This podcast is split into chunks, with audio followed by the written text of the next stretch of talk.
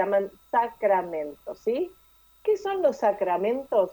Bueno, los sacramentos, los siete sacramentos van a ser puentes al cielo, de alguna manera, o sea, van a ser la manera que tenemos nosotros de llegar al cielo, van a ser como esas tablitas que tiene un puente que nos van a ir comunicando.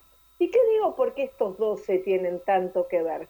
Porque ellos, de alguna manera, fueron después quienes fueron transmitiendo a lo largo ¿no? de, de ese comienzo de nuestra iglesia, una vez que Cristo muere, resucita y asciende al cielo, este, fueron de a poco, casi sin saberlo, transmitiendo lo que habían escuchado y lo que habían visto. Y después con el tiempo, la iglesia, porque en ninguna parte de la Biblia nosotros vamos a encontrar que diga Jesús, este es el sacramento del bautismo o este es el sacramento de la confirmación, sino que por lo que se desprende de los evangelios, por ciertos mandatos muy específicos, por ejemplo en el bautismo cuando dice vayan y bauticen en el nombre del Padre, del Hijo y del Espíritu Santo, cuando en el matrimonio habla que, que, ningún hombre separe lo que Dios ha unido, ¿sí? este, ahí la iglesia, lo que se conocemos como el magisterio de la iglesia, interpreta y eleva esas situaciones a la categoría de sacramentos.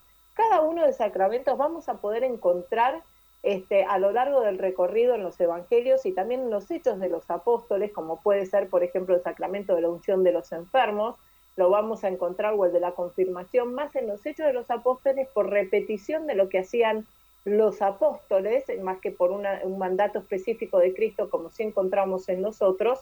Este, pero lo que nosotros tenemos que saber, y a veces no patalearle tanto a los sacramentos, es que son puentes al cielo y que Cristo lo pide, ¿sí? O sea, un poco, la, después en alguna, en algún, eh, podemos entrar más en cada uno de los sacramentos, dónde está ese mandato específico de Cristo, pero nosotros tenemos que saber que Cristo así lo quiso y que lo que Cristo quiso es para nuestro bien, aunque a veces nos cueste, aunque a veces pataleemos, aunque a veces no entendamos, por ejemplo, el sacramento de la reconciliación es un sacramento que trae muchas dudas, porque una persona, porque un sacerdote, si me confieso directamente o no con Cristo, pero Cristo también lo pidió, ¿no? Cristo dijo, quedará todo atado y desatado en el cielo. Le dio a los apóstoles este, el mandato de perdonar los pecados y eso significa entonces que el sacerdote interviene en nombre de Cristo en ese momento y tiene ese poder para perdonarnos nuestros pecados, que no es un capricho de la iglesia, sino que los sacramentos realmente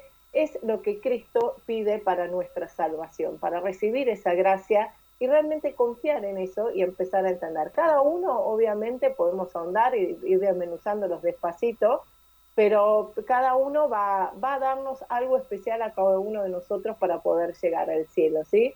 Las, los cuestionamientos que nos puede, por ejemplo, el del matrimonio despierta muchísimo cuestionamiento, sobre todo con las personas vueltas a casar, este, de por qué no pueden comulgar. Y bueno, también a veces hay que ir un poco más a fondo y entender cuál es la realidad, qué es lo que Cristo quiere para uno de nosotros, justamente para atravesar este puente que es la vida hacia el cielo, llenos de gracia y de una manera más especial, más junto a Él. Y bueno, lo que no comprendamos podemos acercarnos a un sacerdote de confianza, a, podemos hacer una dirección espiritual y preguntar un poquito más a fondo por qué. ¿Por qué la iglesia, por qué Cristo en realidad Cristo quiso esto? Que la iglesia lo ha interpretado, pero fue Cristo quien este, cada uno de los sacramentos nos, lo, nos lo regala para cada uno de nosotros para nuestra salvación.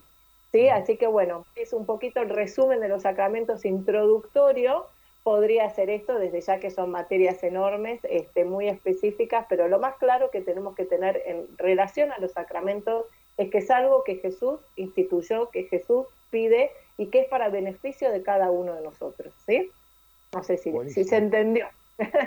Sí, también podemos decir que los sacramentos son canal de gracia, ¿no? Es un canal por medio del cual Dios nos da la gracia para salvarnos y para ejercer también nuestra vida. O sea, cuando, por ejemplo, cuando nos casamos, yo me acuerdo que me quedó algo que me dijo un sacerdote amigo que me dijo, vos cuando te casás recibís de parte de Dios una gracia especial justamente para cumplir tu rol de padre, de esposo y de padre, digamos, ¿no? Claro, porque mira, los sacramentos tienen como dos formas de gracia, podríamos decir. Uno que lo tienen los siete sacramentos, que es la gracia santificante, ¿sí? esa gracia que vamos a ayudar, eh, que nos va a ir conectando como con el cielo. Y a la vez, cada uno eh, tiene su gracia sacramental, se llama, como su gracia específica. Por ejemplo, en el matrimonio para ayudarnos a, seguir, ¿no? Hasta que la muerte nos separe, hasta, hasta el final del matrimonio, que es con la muerte de uno de los cónyuges, ¿no? O, este, bueno, esa gracia sacramental es para, para poder atravesar todos esos años de nuestra vida, con sus dificultades, sus alegrías y demás. Así que es lluvia de gracias, son la gracia, de los sacramentos. Y otra cosa que también está bueno aclarar, que son siete, como Jesús los quiso y como Jesús los instituyó, la iglesia nunca va a poder agregar más que estos siete, ni sacar ni poner. A diferencia de los sacramentales, que sí es la iglesia los que los instituye, por eso son tan grandes y tienen y se pueden poner y sacar y demás, este, los sacramentales, perdón, no se pueden ir agregando y agregando, pero bueno, eso los confundimos. Estos son siete y no va a haber cambios a lo largo de la historia de la iglesia y eso es algo que también tenemos que tener en cuenta, sobre todo en el matrimonio, ¿no? que a veces resuena tanto o hace tanto lío. Eh, por algo está, para nuestro bien es este, los siete sacramentos, así que empezar a conocerlos un poco más y entender de qué tratan y por qué Cristo los ha instituido.